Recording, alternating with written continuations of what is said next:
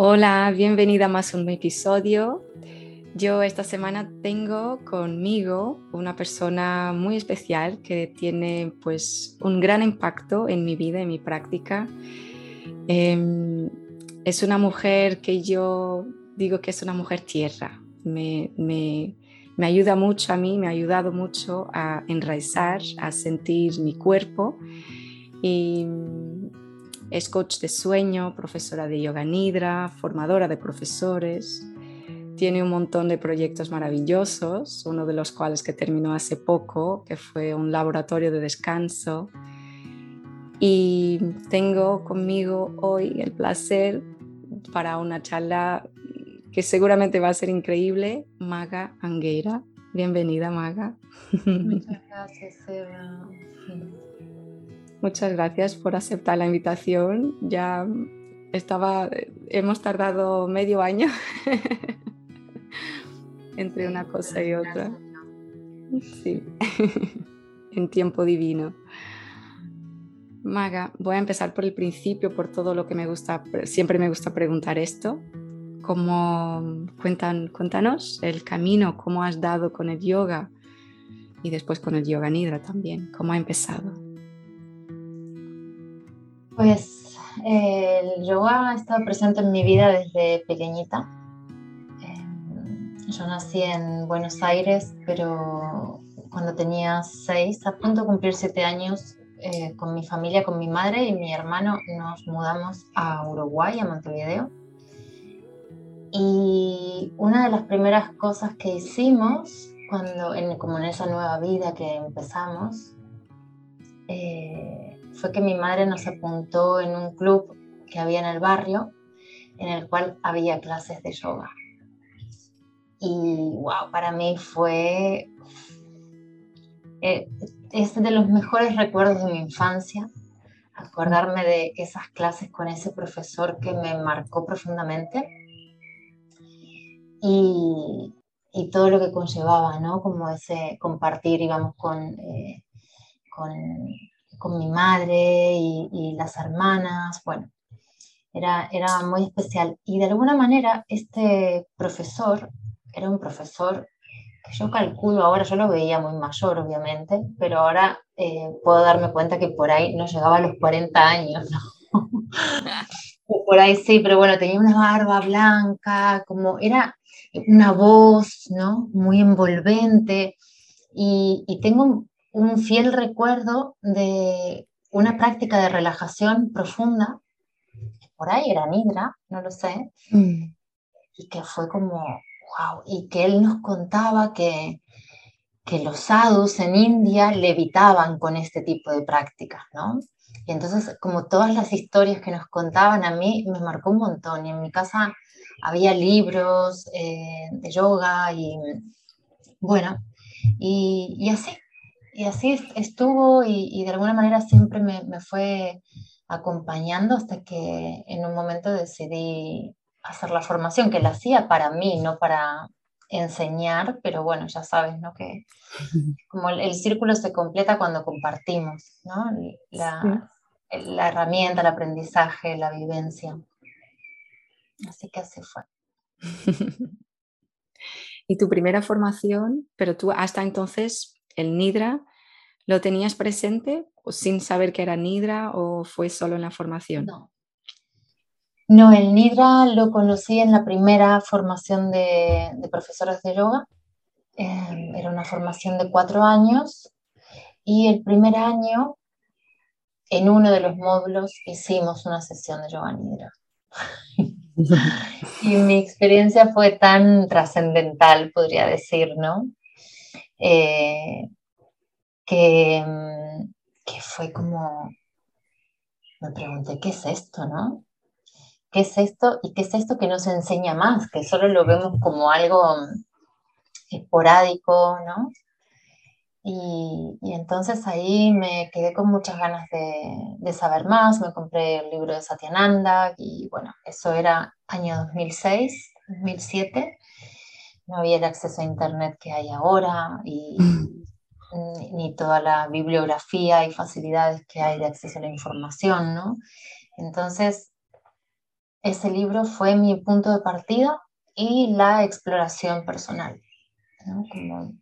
bueno, esta es la, esta es la herramienta y, y, de alguna manera también eh, ese libro me fue llevando em, a abrir otras, otras parcelas de investigación, ¿no? porque es algo que siempre digo, que en la práctica de Nidra se abren muchas ventanas por las que podemos entrar a mirar si tenemos curiosidad, ¿no? Entonces, hay muchos temas que están relacionados con, o sea, que forman parte de la práctica de Nidra, ¿no? Entonces empecé a, a investigar bueno, como todo lo que se iba abriendo ahí, ¿no? Especialmente lo relacionado con, los sueños, con lo onírico, con lo simbólico, también con la, con la fisiología ¿no? del, sueño. Cosas tan importantes, ¿no? ¿Qué pasa? Que creo que muchas veces lo pasamos, lo descubrimos tarde, ¿no? Diría yo. Yo creo que no, no ha sido tarde, pero siento que sí podría haber sido antes. No sé. Enseñado desde, desde siempre. Está, está... Claro. Bueno, pero ahí estamos también, ¿no? Como, como decíamos antes de que pusieras a grabar, como todo llega en el momento justo, ¿no? Es como el, eh, el momento oportuno. Y mm, de alguna manera también, si no lo hemos recibido nosotras antes, tenemos la oportunidad de compartirlo con otras personas para que lo puedan recibir antes. ¿no? Y tú que eres madre, tienes ahí como la posibilidad también ¿no? de, transmitirlo. Desde ahí, desde, desde mm, eh, tu propia vivencia, ¿no? porque siento que lo, lo más importante que aprendemos cuando somos pequeños es a través de la, imitación, ¿no? Porque los seres humanos somos seres que imitamos el comportamiento de otros, y más los que son de referencia. Eh, de hecho, para mí una de mis, eh, también uno de los mejores recuerdos que tengo de mi infancia eh, y que de alguna manera me ha marcado mucho a lo largo de, mi vida es el recuerdo de mi madre en verano, eh, tomándose un momento para ella, ¿sí? éramos cuatro nosotros. Em, la recuerdo, ¿no? Como en, el sillón donde se sentaba en el porche de la casa con su libro, su bol de uvas, todas eh, así peladitas, ¿sí? Como todo muy, muy cuidado, y ella se sentaba ahí a leer a la sombra con sus uvas, ¿sí? Y yo la veía y me, deleitaba del, de lo que me transmitía, ¿no? Y esto se ha, quedado, se ha quedado mucho y es algo que yo lo hago también y lo, lo hago desde siempre y lo disfruto muchísimo, ¿no? Entonces, esa, esa posibilidad que eh, tienen las personas que tengan niños a su alrededor de que les vean descansando y cuidando, es ahí donde está el aprendizaje, ¿no? Es ahí donde podemos marcar y, y dejar la, la huella. Bueno, y antes de empezarnos con el descanso, estoy con muchas ganas ya de empezarnos a indagar en este tema, pero antes de llegar aquí, ha sido muy natural, como estabas comentando, para compartir el momento en que has decidido empezar a, a compartir tu enseñanza, pero después tú haces, has dado un paso más, que es formar eh, profesores también de, de Yoga Nidra. ¿Y cómo ha surgido todo eso? ¿Ha sido también natural o tienes algún proceso? Ha sido, mm, sí, yo digo que fue, fue orgánico, ¿no? Sí, fue natural, fue espontáneo, no, no era algo que estaba en mis planes. Simplemente que mm, yo tenía dos grupos Em, que eran, eran grupos estables durante el año. Y si bien era una sesión al mes, pero, eh, y si bien a cada sesión venía gente nueva, había un grupo que se mantenía estable durante el tiempo. ¿sí? Y, y los feedbacks que me daban estas personas eran muy inspiradores, o sea, me, hacían despejo de cómo llegaba mi, mi compartir y cómo recibían y lo que se generaba, ¿no? Eh, y les gustaba, especialmente, les gustaban mucho mis visualizaciones, ¿no? Y decían, bueno, que me decían que mis libros eran muy especiales, ¿sí? Y, que, y, y entonces llegó un momento en que un grupo de ese grupo me pidió que les enseñara, que compartiera cómo era que yo hacía las sesiones, ¿sí? Como, bueno, que, les enseñara como el, el, ingrediente mágico, ¿no?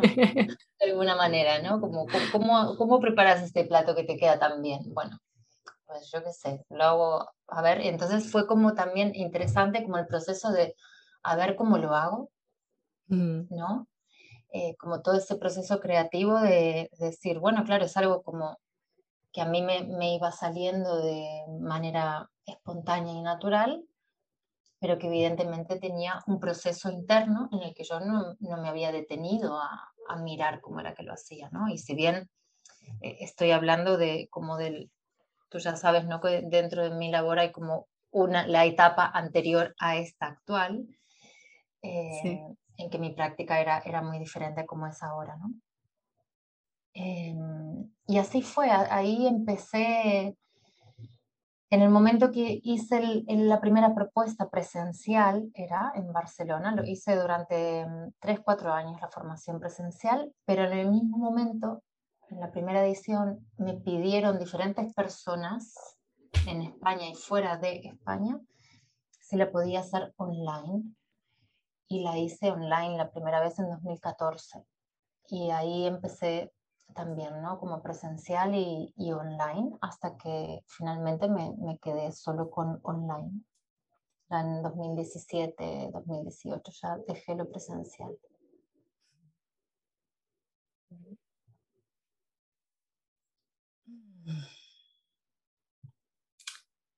Vamos a entrar por aquí, en estos espacios que tú creas también para compartir, para estar, para silenciar, para sentir y la importancia de ellos.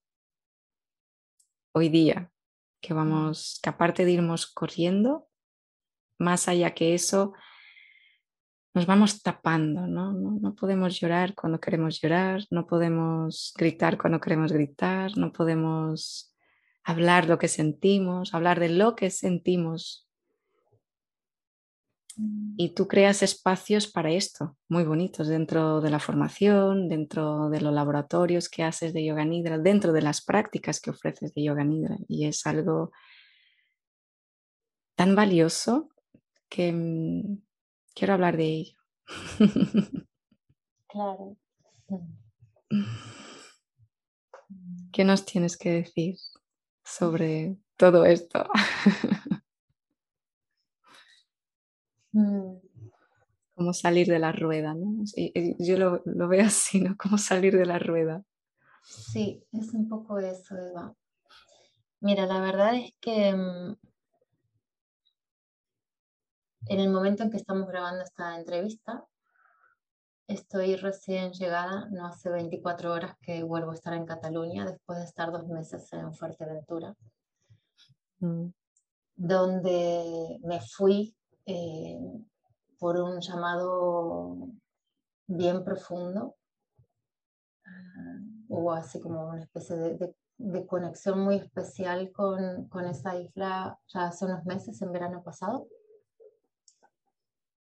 Y este llamado tiene, tenía y tiene que ver con, con algo que me viene en la palabra asilvestrarme. ¿sí? Era como si bien aquí en, en Cataluña vivo en un, en un, pueblo de veraneo, pero que bueno, está, de hecho miro por la ventana y tengo un bosque, tengo el mar muy cerca. Sin embargo, había algo que me estaba pidiendo más y menos, ¿sí? Como más de menos, ¿cómo decirlo? Eh, quitar de en medio cosas, ¿sí? seguir quitando, quitando, quitando. De hecho, los últimos meses, desde que tomé la decisión de que me quería ir a Fuerteventura hasta que me fui, estaba en mi casa y constantemente sentía que necesitaba eh, hacer limpieza profunda, quitar de en medio cosas, ¿sí? Como generar espacio, espacio, espacio, espacio, espacio. Y, y siento que, bueno, cuento, cuento todo esto porque tiene que ver ¿no? con, con, con, la pregunta y con, con estos espacios que, que propongo, que tienen que ver con crear esos espacios de silencio, de vacío, de espacio, para poder sentir, ver y escuchar en claridad, sin sin filtros, sin intermediarios, sin distorsiones, ¿sí? Como limpiar, limpiar, limpiar, limpiar, limpiar. Para, es como, eh, como cuando tenemos, em, cuando el mar está revuelto, ¿sí? El mar está revuelto, entonces perdemos la visibilidad por la agitación, ¿sí? El mar se agita en su movimiento y entonces se pierde la, transparencia del agua. Cuando se va aquietando, la aumenta la visibilidad, aumenta y aumenta y aumenta. Eso es lo que podemos generar en nuestra vida cultivando espacios de quietud, de silencio, de vacío.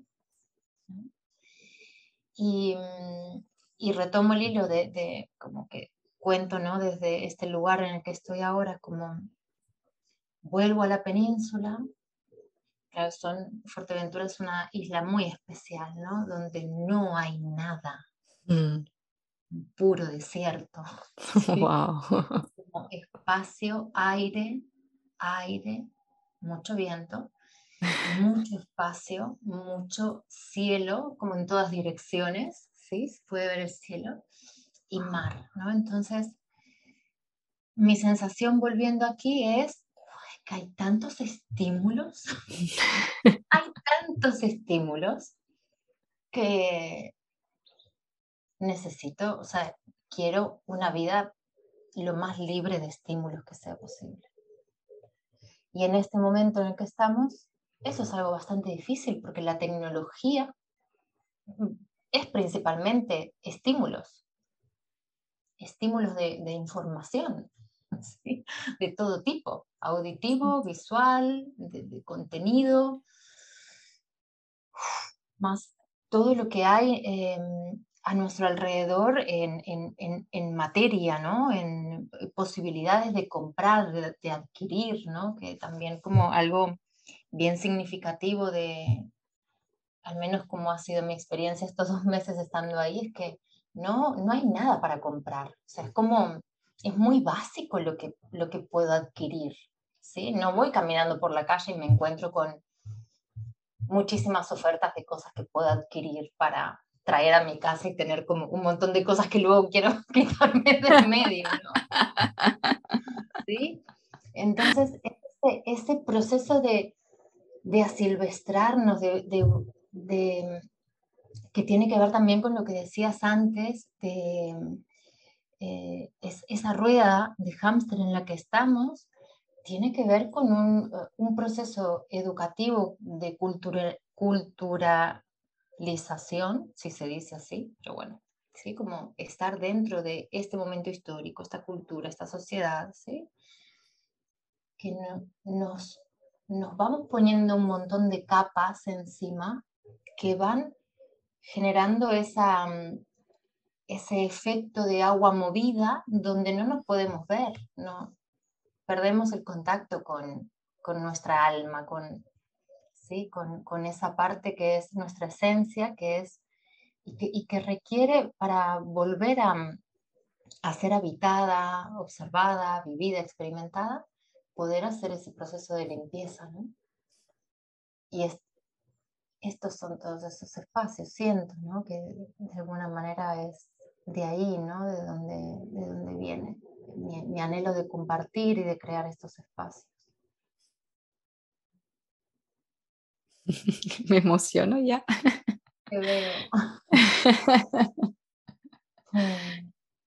es que escucharte me, ah, me, da siempre tanta tierra, tanta paz, tanto es como, y eso te iba a decir, bueno, no, no sí, preguntar qué piensas tú, si, si sería posible. Yo a veces cuando te escucho, lo que siento es que sí será posible, sí es posible salir de esa rueda, sí vamos va a ser posible que generaciones futuras a lo mejor no estén, o bueno, en masa, por así decir, en esa rueda. Em, y cuando te escucho siento ese, mm, esa paz de, oh, sí es posible, vale Eva, sí es posible, relájate, ya, ya, ya está. ¿Tú crees que, va, que estamos en el camino? ¿Que, que de alguna manera? Sí, totalmente, Eva. Sí, sí. Em, sí, me siento optimista en esto. Mm. Eh, también decirte que mm, retomo, ¿no? Porque la verdad que es eh, mi, mi, momento actual y desde donde estamos, que es este momento, ¿no? Presente, donde estamos ahora grabando esto, está muy marcado por esta experiencia estando en, Fuerteventura. Y fíjate que en el aeropuerto, cuando venía para acá, no sé en qué medio, pero me, me, me salió como una mm, información de lo que está pasando en el mundo ahora, ¿no? no tenía ni idea. O sea, como, o sea, a, tal nivel de espacio y de vacío que ni siquiera me salía nada en el teléfono relacionado con nada. ¿sí? Y, ¿Y por qué estoy diciendo esto? Supongo que lo estoy diciendo por, por el hecho de que, de que realmente es posible crear para cada, eh, todo empieza por una, ¿no? Como es posible crear para mí y para ti es posible crear para ti. Eh, las, el entorno, ¿sí? Eh, aquello que en tu vida necesitas para vivir de la manera que necesitas. ¿sí? Y las personas que sintamos que queremos estar en este planeta siendo tal vez muchas veces radicalmente diferentes a lo que el mundo nos propone. ¿sí? El mundo nos propone que nos estresemos porque hay, no sé, X, una guerra, un virus, un terremoto, un lo que sea. Yo puedo elegir qué hago con esto. Puedo elegir, siempre puedo elegir. ¿sí? Siempre puedo elegir ¿sí?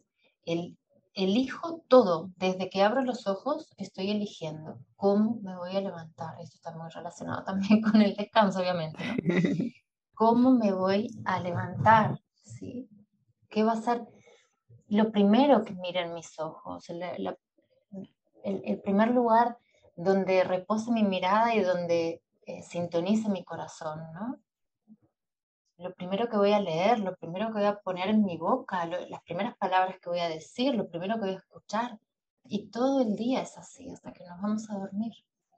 Estamos todo el tiempo eligiendo. Entonces, si estamos todo el tiempo eligiendo, ¿por qué no podemos elegir lo que realmente queremos para nuestra vida? Es, es así, que somos raras y muy diferentes. Sí, posiblemente, pero no somos pocas las raras y las diferentes, solo que realmente eh, no es un proceso fácil, ¿sí? El, salir de la, del, promedio, ¿no? Como, como de, lo, de, lo, establecido y de justamente esto, tomar las decisiones que yo quiero, porque tenemos eh, tal nivel de programación mental para no hacerlo, que es como que perdemos, eh, perdimos el, camino, ¿sí? Perdimos las miguitas que nos van recordando cómo es ese camino que es natural de tomar las elecciones que sean las mejores, ¿no? Cuando, cuando nuestros amigos perros, gatos se sienten mal, ¿sí? Eh, o lo que sea, porque uno ni siquiera sabe lo que les está pasando, pero buscan, eligen la planta que van a comer. ¿Sí? Es como tú ya le puedes dar la mejor comida, el mejor pienso, no sé qué, pero no, no, no, no, no es mi elección ahora, ¿vale? Pero si tienen la libertad de hacerlo, obviamente, ¿no? Y esto es algo importante. Sentir que tenemos esa libertad, saber que tenemos esa libertad y eh, definitivamente no todos los seres humanos en este planeta tenemos la posibilidad 100% de elegir. Pero las personas que sí estamos en lugares del planeta y en situaciones en las que sí podemos elegir con esta libertad de decir, ah, hay un montón aquí de hierbas de las que puedo alimentarme, ¿sí? ¿Cuál voy a tomar ahora? Mm. Es, es, una cuestión de responsabilidad también, porque eso es lo que va a generar lo que se conoce como masa crítica que genera un cambio. Entonces, si tenemos la posibilidad de elegir con libertad, elijamos. Por Dios, lo que queremos. Y cómo lo queremos y cuándo lo queremos. La responsabilidad. Es que al final va a dar ahí mucho. Es muy fácil ponerlo con tanta desconexión, claro, muchas veces es más fácil ponerlo fuera, porque también esa responsabilidad de alguna manera, mm, yo siento esto, ¿no? Que creciendo eh, me la ponían pero me la quitaban. es así un, un rollo un poco raro. Eres la responsable de ti misma, pero es que no eres la responsable, pero tú no sabes nada. Entonces como una, al final nos crea un cacao que deshacerse de ese cacao y abrirlo y realmente darte cuenta, vale, pues esa responsabilidad tiene sus, sus consecuencias, pero las consecuencias no tienen que ser algo malo. Consecuencia es simplemente una consecuencia, es una palabra, mm, buena o mala. Pero se queda aquí una cosa grabada. Pero es que esto, eh, si, si nos fijamos bien, está eh, presente en cada área, en cada parcela de nuestra vida. Es así, ¿no? Como todo nuestra, y, sobre todo como las áreas más importantes, que son eh, trabajo, relaciones, todo tipo de relaciones, ¿sí? Eh, el tiempo libre, como, las ideas, ¿sí? las, todo lo que ocupa el, la mente, ideas, creencias, ideas políticas, religiosas. Eh, que hay, tan, hay tanta cosa que damos por hecho de que esto tiene que ser de esta manera. no, hay tantas posibilidades, como las posibilidades son infinitas. Cada, y cada ser humano tiene la, la posibilidad de elegir algo completamente diferente al otro porque nuestra experiencia pasa por ser únicos. ¿sí? Si bien somos una unidad, es como estamos en esta experiencia individual porque somos una parte del todo que es se, muestra y, tiene una experiencia diferente, ¿no? Entonces es, el, eh, no es ya la oveja negra, son las ovejas de multicolores. ¿sí? El rebaño uniforme ya está, ya pasó. fue, es, es, otra época de la humanidad. Ahora es como el rebaño de ovejas multicolores. Me encanta. es que nos estoy visualizando. ¿eh? Podríamos hacer un rebaño con esto. Pues sí, sí, sí siéntete una oveja multicolor. Pues mm, sí, sí, sí. Porque es, es interesante, ¿eh? lo estoy diciendo en serio, porque... Yo también, yo también. Porque el, eh, el término oveja negra, ¿a cuántas personas nos ha marcado? ¿Sí? Como algo completamente negativo, despectivo. ¿Sí? La oveja negra de la familia. Gracias a Dios. Sí. Entonces, ¿qué? Puedo ser negra, si me encanta ser negra, o puedo ser violeta o puedo ser amarilla con manchitas naranjas, lo que sea, ¿no? Como elijamos qué color queremos ser de oveja. Los juicios que tan mm, tanto daño hacen.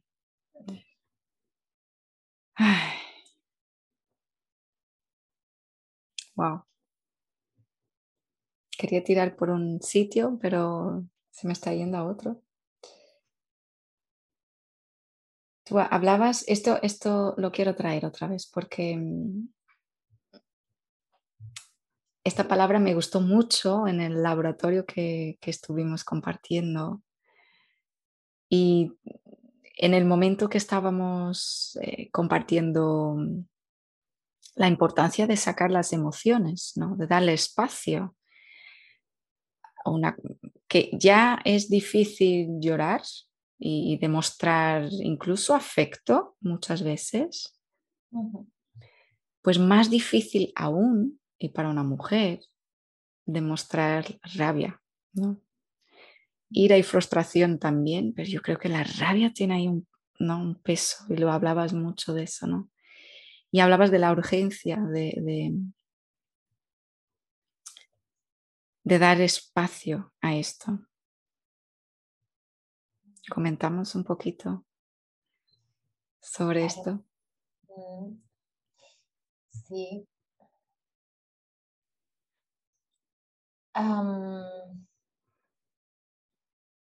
sí, de alguna manera es como que nuestra, mm, nuestra experiencia, ¿no? Tal y como, eh, como comentábamos antes, ¿no? Con todas estas cuestiones de rebaño, ¿no? Como de, sí, como una especie de mm, domesticación, ¿vale?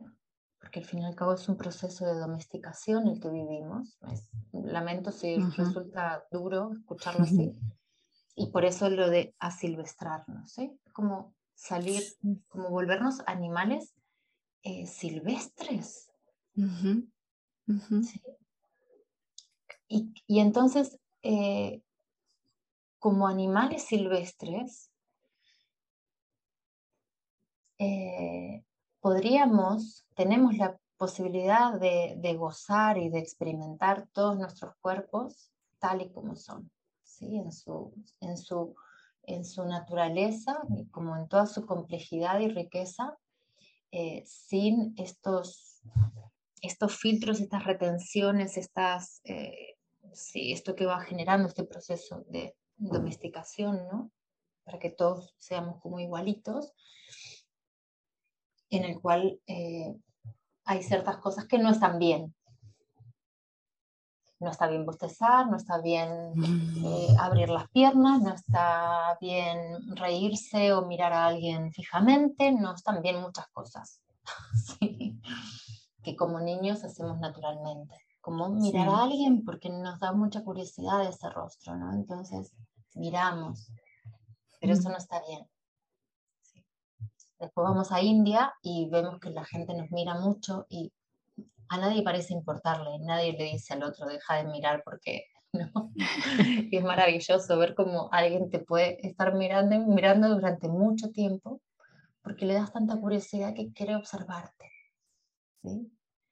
Y es eh, tan hermoso como poder ver, ¿no? Eh, como cuando podemos ver otros seres humanos en su inocencia y darnos cuenta que también nosotros tenemos esa, eh, esos lugares de inocencia que no están experimentados, ¿no? Están muy eh, llenos de porquería encima, básicamente.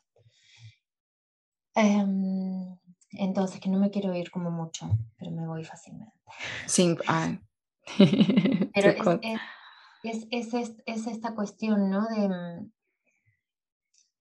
las emociones están ahí para ser experimentadas, para ser sentidas y para ser expresadas. ¿sí? Mi hipótesis es que si fuéramos realmente silvestres, nuestras emociones no serían tan intensas, eh, con lo cual no nos daría tampoco tanto, tanto miedo, tanta, no tendríamos tanto reparo en dejarlas, ¿sí? porque no, no habría esta intensidad que a veces nos embarga. eh, las, emociones son un movimiento eh, de energía, ¿sí? De, química corporal y de energía, de energía vital. Y cada emoción requiere ser expresada de una manera. ¿sí? Como un, un, color y para las personas que hayan visto esta película, que ahora no me acuerdo cómo se llama, de, de animación. ¿Cuál? Una que habla que... Ay, verdad. No me acuerdo el nombre.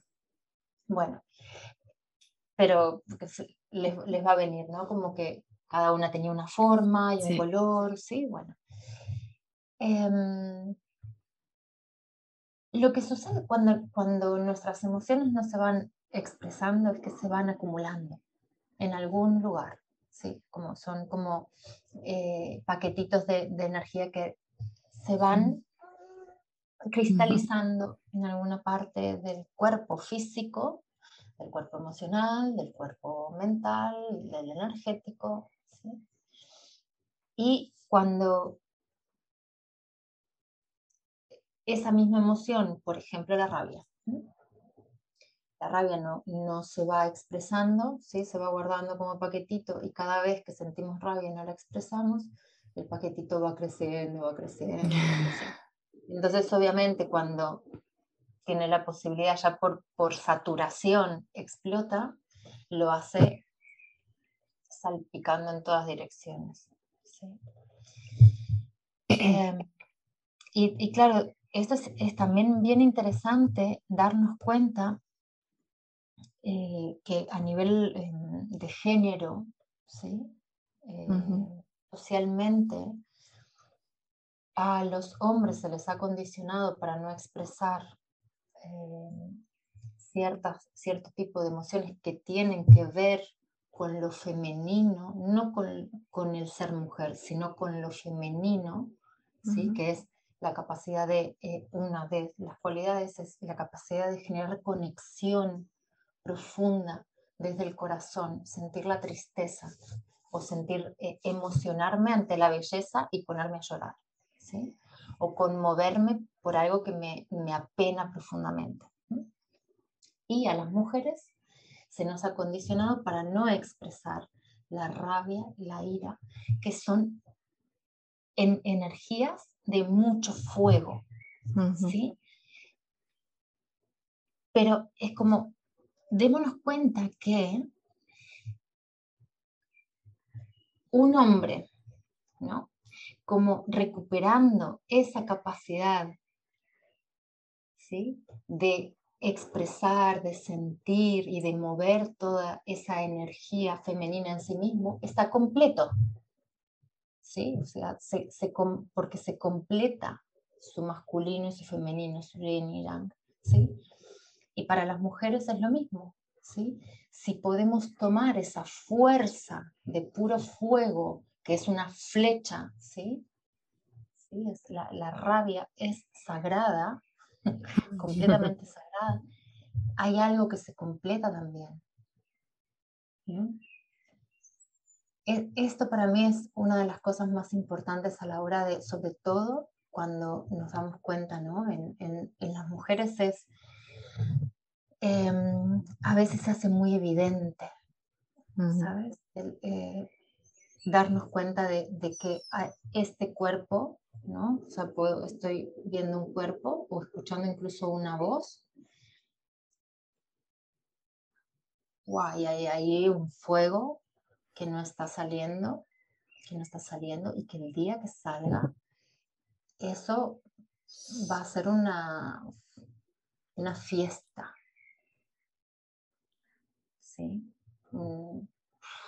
Fuego como luces artificiales.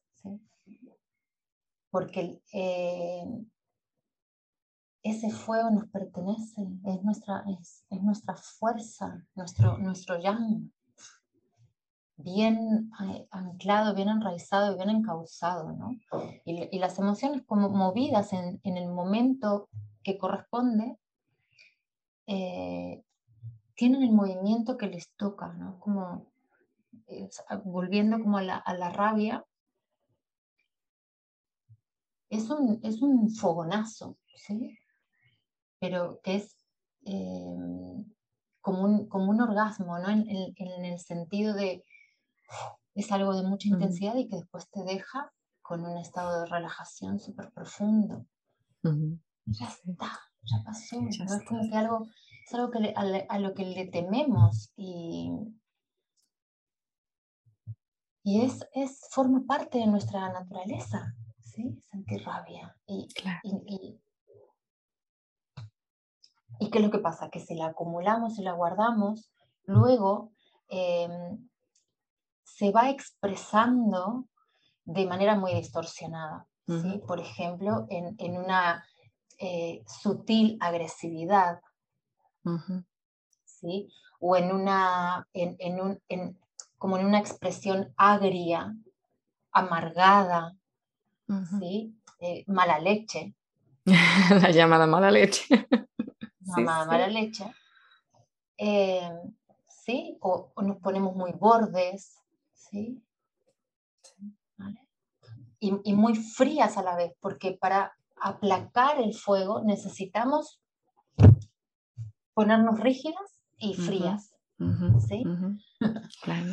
Pero cuando nos permitimos sentir ese, ese fuego y que ese fuego esté, y como, vale, ahora toca explosión, venga explosión, ¿a dónde tengo que ir al bosque o del mar? Y sí, ese, ese, fuego forma parte de, de, todas mis células, me llena, sí, sí. Me, me, me, templa. Yo lo asocio mucho al, porque en mí ¿no? lo he sentido, y al poder personal el no poder, em, el no poder nunca expresarlo, nunca expresarlo, nunca expresarlo, pues hubo un alejamiento tan grande como, sí, de, mi poder personal, porque al final, pues yo no, no puedo ser yo, si no puedo ser yo me tapo, mm, soy lo que alguien quiere que sea, entonces, ¿dónde estoy yo? Ya no estoy. Y estabas hablando del, del contener, ¿no? Y esto, mi, experiencia con la rabia, desde, y lo tengo, fíjate que es muy, muy, muy presente.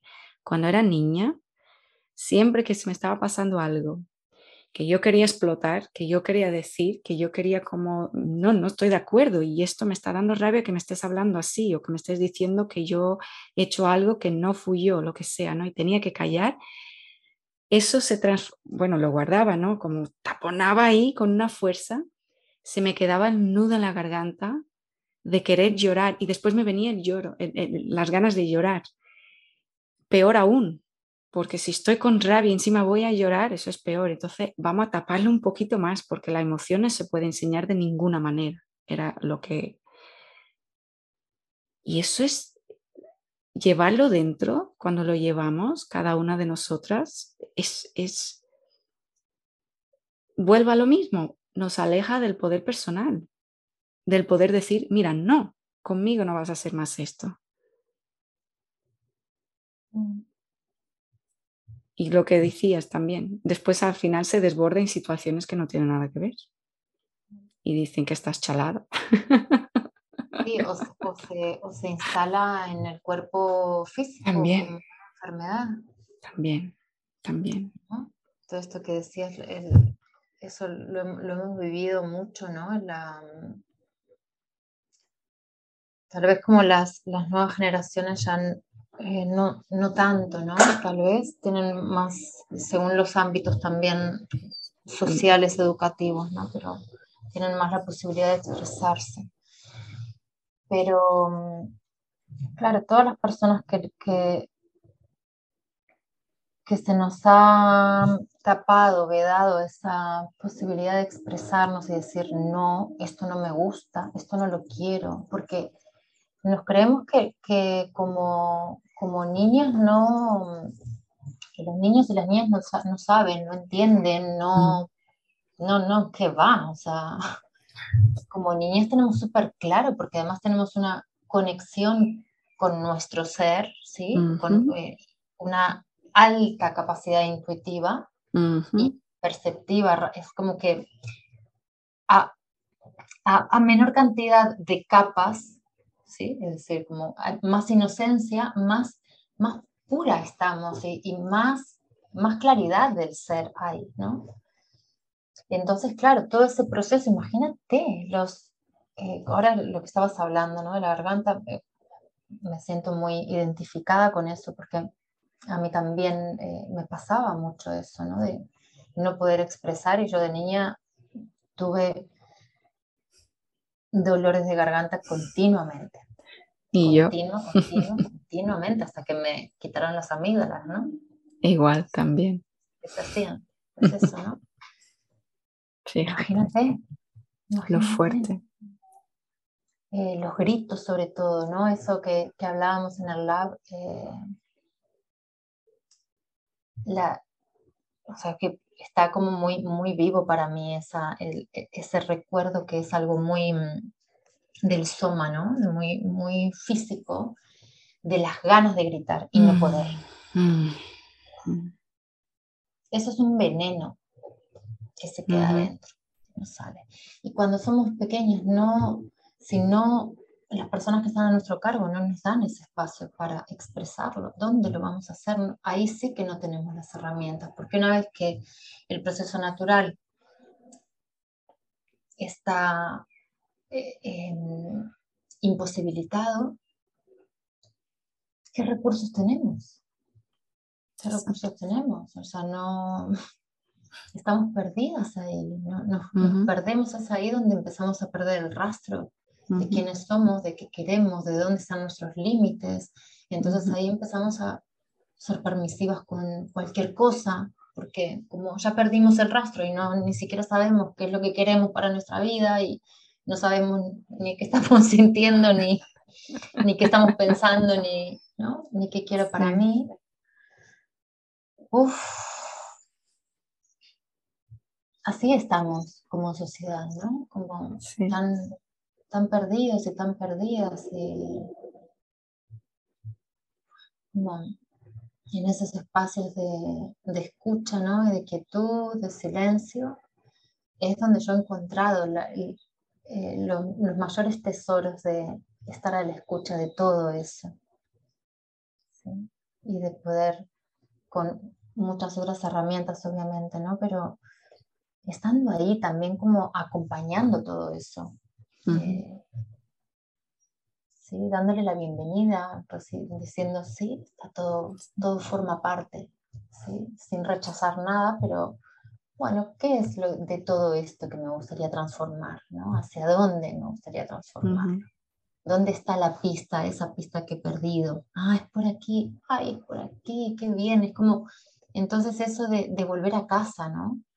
Esa, esa sensación y esa, esa cualidad de la práctica yoga nidra de estar volviendo a casa en cada práctica, que es estar volviendo a, nuestro ser, a nuestra, a nuestra autenticidad, de volver a, tomar ese rastro ¿no? para la, la que se había perdido por el camino.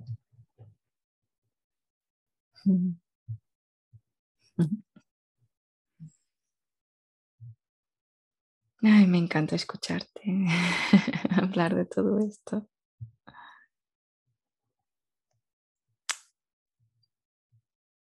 Traigo el tema. A ver. Em, porque te lo he compartido, ¿no? Y para, para ir cerrando, pero me gustaría dejarlo con esto. Em, el dolor y la práctica de Yoga Nidra, el dolor y el parar. Seguramente un dolor que no sea físico también sea difícil de acompañar en inquietud. No, no, no, no lo sé porque no, no, lo he vivido de esa manera. Lo que he vivido fue dolor físico y sí que no podía. Era como, como te había comentado, ¿no? Quiero salir de este cuerpo, ya. De hecho, había momentos que decía, pero si esto va a ser así, llevarme, porque mm, ¿qué sentido tiene? A la vez hubo momentos de gratitud pero ante ese dolor porque me estaba haciendo descubrir y tomar, y aquí lo enlazo con lo que estábamos diciendo, eh, adueñarme de mi cuerpo y volver a mi poder personal. y creo que parte de la sanación ha estado también mucho por ese proceso de volver a mi poder personal. ¿Qué es lo que yo quiero? ¿Qué es lo que yo necesito? ¿Descansar? Pues descansar. Pues parar, pues parar. ¿No? Pero hay ahí sentir dolor y parar. Había momentos que, que ¿no? así tumbada decía, ¿seré floja? ¿Estaré siendo floja? ¿Me estaré permitiendo demasiado? ¿Hasta dónde va la mente? ¿no? las tonterías que nos contamos, que incluso con un dolor intenso uno piensa que tiene que seguir. Tú, tú, yo no conozco totalmente tu historia, pero sé que has tenido también un proceso con dolor físico. Si quieres compartir y enlazar aquí con lo que estaba comentando lo que sientas. Mm. Sí. Em, mm. el dolor, se decía antes, ¿no? Que eh, para mí el dolor ha sido de los más grandes maestros que he tenido en mi vida. He vivido con dolor, yo qué sé, habrán sido 10 años más o menos. Eh, sin contar todos los años desde los 11 que empecé a menstruar, porque eh, mi tema era con endometriosis y en realidad yo siempre había tenido menstruaciones muy dolorosas, toda mi vida, desde los 11 años. Pero era puntual, ¿no? Y como, bueno, esta cosa que hasta no hace mucho se daba por hecho que la menstruación dolía y que todos los procesos de la mujer son dolorosos y desagradables. y, y, bueno, em, claro, realmente estar en quietud con el dolor es eso, es lo que tú dices, eh, como yo también he querido salir del cuerpo y también eh, tenido varios momentos de decir, no quiero seguir viviendo así. ¿Sí? como de, me tiro del balcón, me tiro por las escaleras, me, tiro, o sea, como termino con esto. Y también, esto es bien interesante lo que traías, ¿no? De, eh, esos pensamientos que se cruzan por momentos de, ¿Estaré exagerando? y claro, la experiencia del dolor es muy difícil de eh, transmitir, ¿no? Cuánto me duele o cómo, cómo doloroso es, sí, pero está claro que las personas tenemos diferentes umbrales de dolor y entonces lo que para ti es soportable, para mí por ahí no lo es. O lo que a ti te duele a nivel soportable, otra persona no lo siente. Pero lo importante otra vez es la experiencia de cada persona. ¿sí? Como en mi experiencia, el dolor era inhabilitante. ¿sí? Pero en este, en este mundo, yo eh, gran parte de estos 10 años los pasé eh, con trabajos convencionales de 8 horas. Muy duro, muy duro. Eh, completamente anestesiada, drogada con ibuprofeno para, para poder ¿no? Eh, sobrellevarlo. Em, hasta que se fue como en, mitad, ¿no? Se, se, fue dando como todo, todo el cambio hacia como exclusivamente profesora de yoga y, y tal, ¿no? Y de alguna manera también el haberme dedicado en exclusiva a yoga nidra ha tenido con que ver con todo este proceso porque el, eh, mi proceso con la endometriosis se fue intensificando con el paso del tiempo, en vez de disminuir, fue en aumento todo, eh, hasta que llegó un punto en el que yo no podía ser asana. No había nada. O sea, lo, lo, lo, lo que mejor le sentaba al cuerpo en aquel momento eran extensiones, ¿sí? pero flexiones eran imposibles, torsiones eran imposibles, todo lo que fuera de fuerza era imposible. Dejé de hacer práctica, o sea, eh, también con esto es fue un proceso bien interesante, ¿no? Porque hasta llegar ahí a decir, dejo la práctica de asana, también yo estaba, había entrado en un, en un ritmo con mi práctica de muchísima exigencia, ¿sí? Que fue como cuando empezó a, abrirse como todo el escaparate en redes sociales, mi práctica cambió y se transformó en algo que de repente yo me miraba a mí misma y era, pero ¿qué estoy haciendo? ¿Por qué me estoy exigiendo llegar a estos lugares con el cuerpo si el cuerpo no está para hacer acrobacia? Este cuerpo, este cuerpo no es acrobático. ¿Vale? Em, entonces, ahí fue como lo único que podía hacer era tumbarme. Mm. Y claro, tuve un largo periodo de tiempo para experimentar. ¿Sí? ¿Cómo es esto de estar en quietud sosteniendo el dolor? Sosteniendo, sosteniendo, sosteniendo. Como, y sosteniendo también el querer huir. ¿sí? Es como no querer huir de, ay, me quiero escapar del dolor. No, no, como esto está, forma parte también. ¿sí?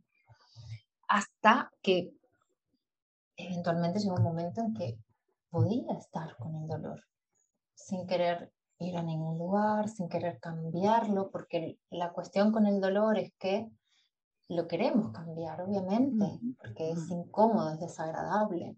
Hay mucho juicio hacia el dolor, ¿sí?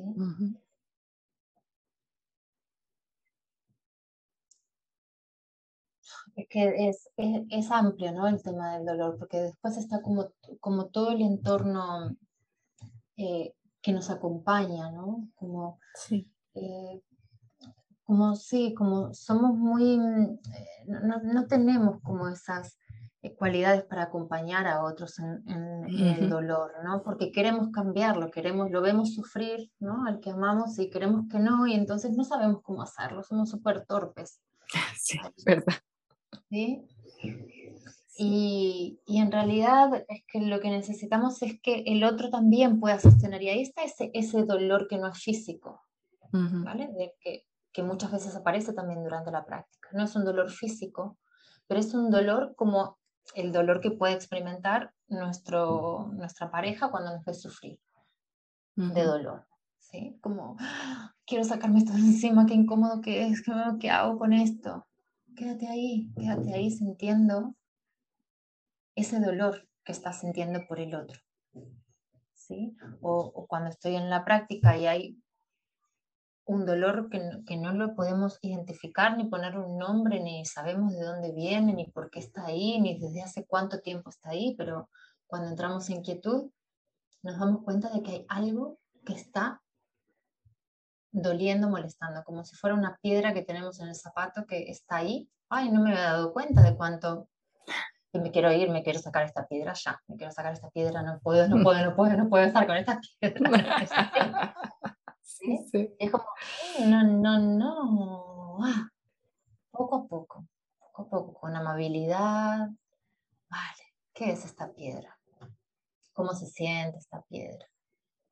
¿Sí? ¿Por qué está esta piedra ahí? ¿Qué, qué necesita esta piedra? claro. Son tantas Sí, como tantas preguntas ¿no? que podríamos hacerle a, cada piedrita que nos vamos encontrando. Pero obviamente el, dolor físico, como está en la materia, ¿sí? como está en el cuerpo físico, eh, es, es, muy, es tan evidente, ¿sí? tan tangible de alguna manera, que no hay escapatoria, ¿no? Como, ah, sí, el dolor es, pero hay otros dolores, muchos otros dolores que nos podemos encontrar, igual o más incómodos también.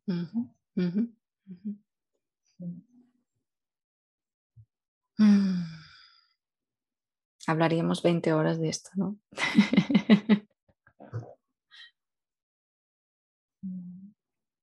Sí, es, y es importante también, te agradezco Eva eh, hablarlo, porque mm, hay tantas personas que vivimos con dolor, puntualmente o a largo plazo. Y está tan estigmatizado, ¿no? Es como, es, es, es muy tabú. Es Yo me acuerdo, uno de los últimos jefes que tuve, Habré estado dos o tres años en ese trabajo, ¿sí? Y ya hacia el final, eh, que era uno de los picos súper fuertes con la endometriosis, em, se lo compartí, ¿no? Y le dije, es que lo que me pasa es, es esto. Me dice, ¿y cómo no me dijiste nada cuando hicimos la entrevista de trabajo para que yo supiera y por ahí eligiera no contratarte, ¿no? Te lo ha dicho así tan, tan claro. Wow. wow. Me dice, porque e, e, eres muy buena, pero, pero claro, como cada tanto tienes estos bajones así que...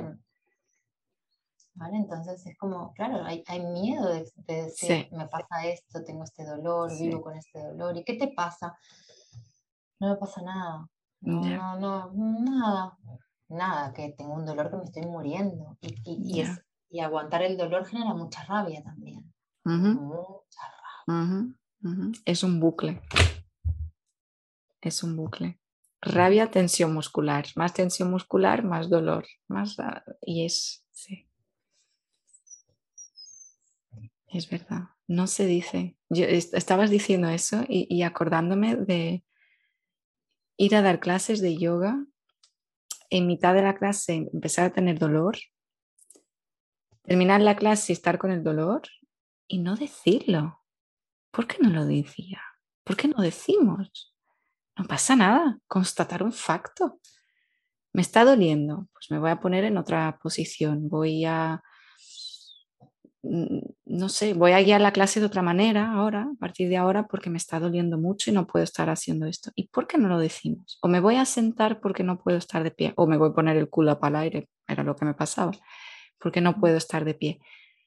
Pero me quedaba ahí como crujiendo los dientes, apretando, apretando todo lo que podía del cuerpo, como que para sostener, cuando lo único que necesitaba era soltar. Pero Qué fuerte. Es, muy duro, sí, porque... Todo lo que nos... Porque tiene que ver con la... Eh, con lo defectuoso. La enfermedad, el dolor, la vejez, ¿sí? Como es todo defectuoso. no lo queremos. Sí. en esto, en, en, en, esta sociedad que, donde todo es joven, brillante y nuevo. donde lo que ya tiene una rubita, una manchita, lo tiramos y lo descartamos, ¿no? Pero el dolor es intrínseco a la vida.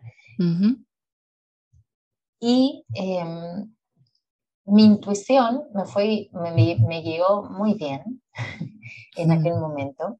Y en un momento dado, eh, algo en mí dijo, si soy capaz de sentir tanto dolor, ergo, he de ser capaz de sentir la misma intensidad de placer. Wow. Y a partir de ahí, a partir de que se terminó el proceso con endometriosis, a partir de ahí empezó una nueva etapa, donde toda esa, esa intensidad de dolor se revirtió ¿sí? Con experiencias de placer en, de todas las gamas de placer que puede experimentar, como nunca antes. Hmm. Altísima intensidad. Y, y, esto es clave, ¿sí? porque además a, nivel cerebral es el mismo, eh, eh, creo que es el, como el, mismo lugar donde se genera ¿sí? la experiencia de dolor y la de placer. Pero es como para las personas que estén escuchando esto y, convivan con dolor físico, ¿eh? como sepan que esa misma intensidad, ese mismo rango de intensidad de dolor se puede experimentar en placer. ¿Cómo sería? ¿Sí? ¿De qué manera podría ser mi vida experimentando esas cotas de placer? ¡Wow! Espectacular. Más de eso, por favor.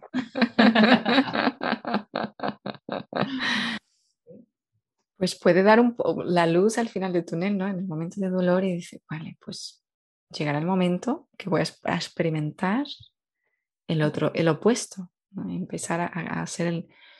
Ahí están los opuestos. La, esperanza, ¿no? La esperanza, la fase 5 del yoga sí, sí. no nos olvidemos de eso, ¿no? Cuando con, el dolor físico.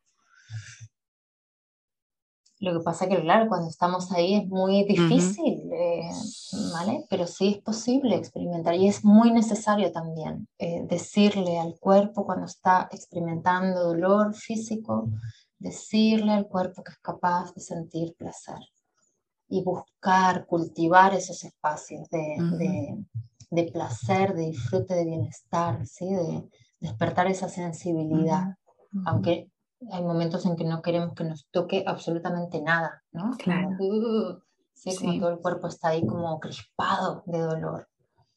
Pero es súper importante, súper, súper importante para suavizar, ¿no? Lo, lo que tú decías, porque el dolor genera tensión y esto también eh, para mí fue muy importante a través de la práctica de Nidra.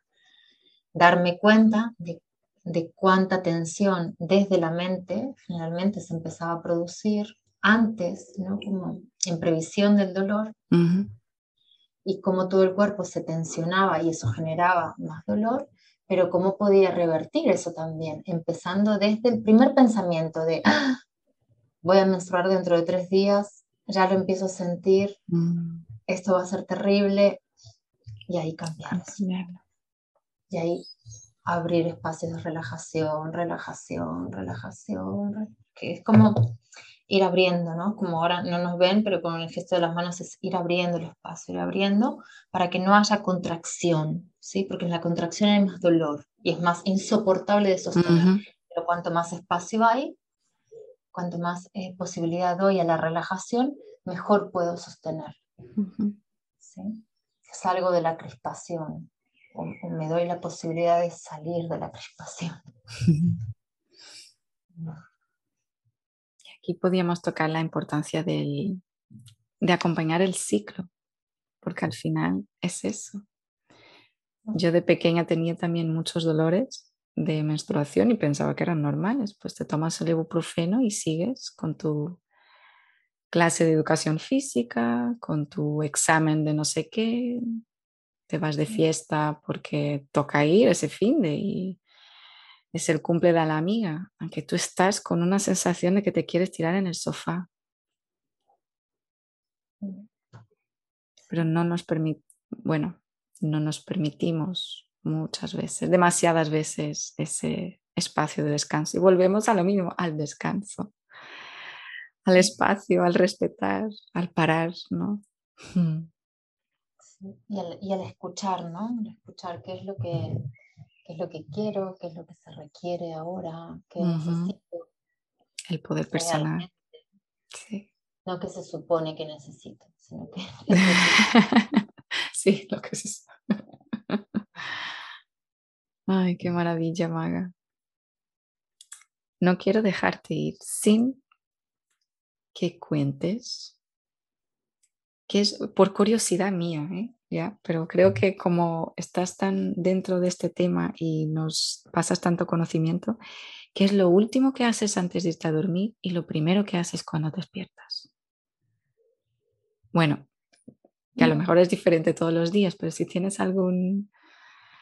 Por la noche, em, ahora estoy leyendo leo un rato antes de dormir, pero en cuanto apago la luz, me preparo para, hmm. como de alguna manera es como que me, me despido, es como, ayer lo dije, es como, hoy ya he vivido suficiente, ahora me toca morir un poquito, ¿no? como que me, preparo para ese, esa posibilidad, ¿no? De entro en otra dimensión y hacia ahí voy, como puedo dejar todo lo que forma parte de la vigilia y de la vida y, entro como en, este otro ámbito y a ver qué, tal, cómo es esto. Ah, y ahora, eh, cuando me levanto, en mi vida en Fuerteventura, lo que hago es abrir la puerta en mi casa, que tengo el punto del este justo delante, y ver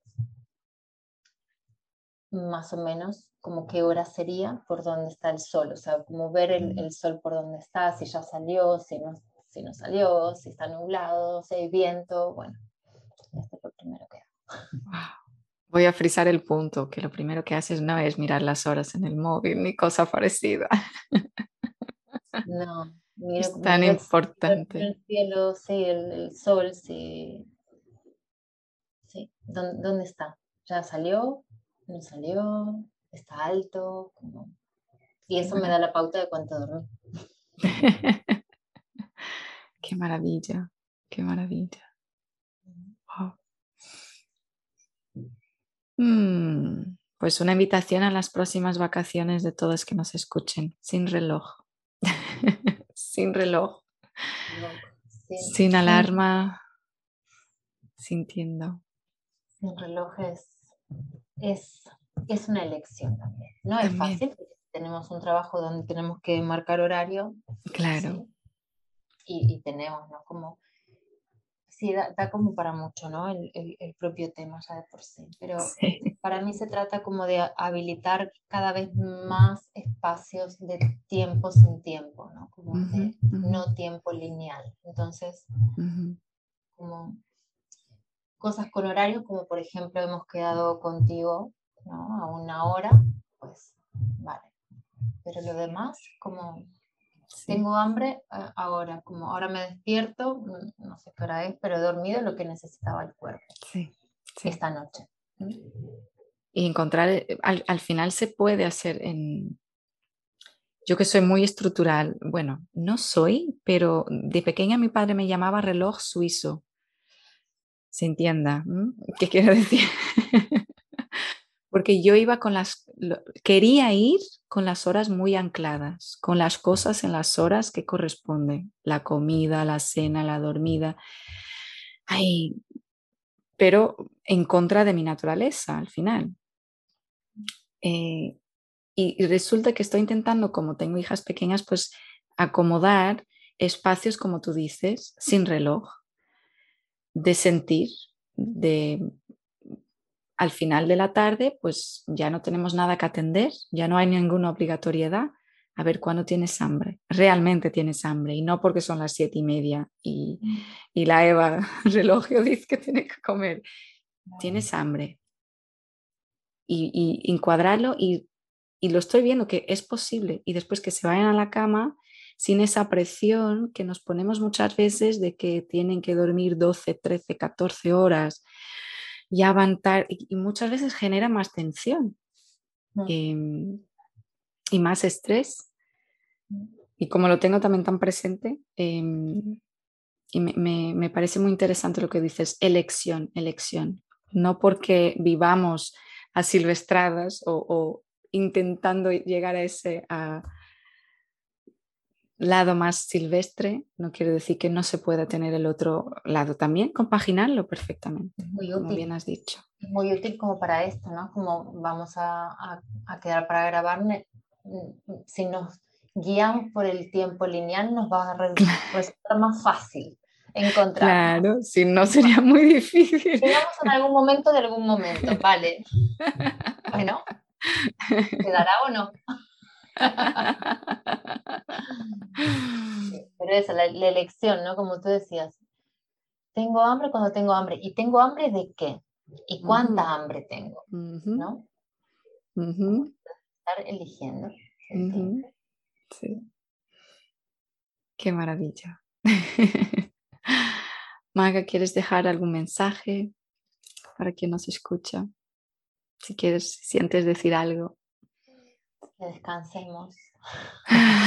que durmamos y descansemos todo lo que nos dé la gana siempre y que nos demos cuenta em, si hay culpa o si hay, ¿no? Cómo se genera todo eso que muy normal, natural en, en este condicionamiento tan bestial que tenemos, em, que, que, podamos cultivar espacios para, para cuidar y estar a la escucha y transformar toda esa culpa en posibilidad, como todo eso que limita en un espacio abierto a, la permisión. ¿sí? A, decir sí, me lo permito, sí, esto es lo que elijo, sí, esto es lo que quiero, sí, esto es lo que necesito. Me encanta, me encanta. Has terminado con una de mis palabras preferidas, permitir. Permitir. Qué bueno. Muchas gracias, Maga. Muchas gracias. Un placer.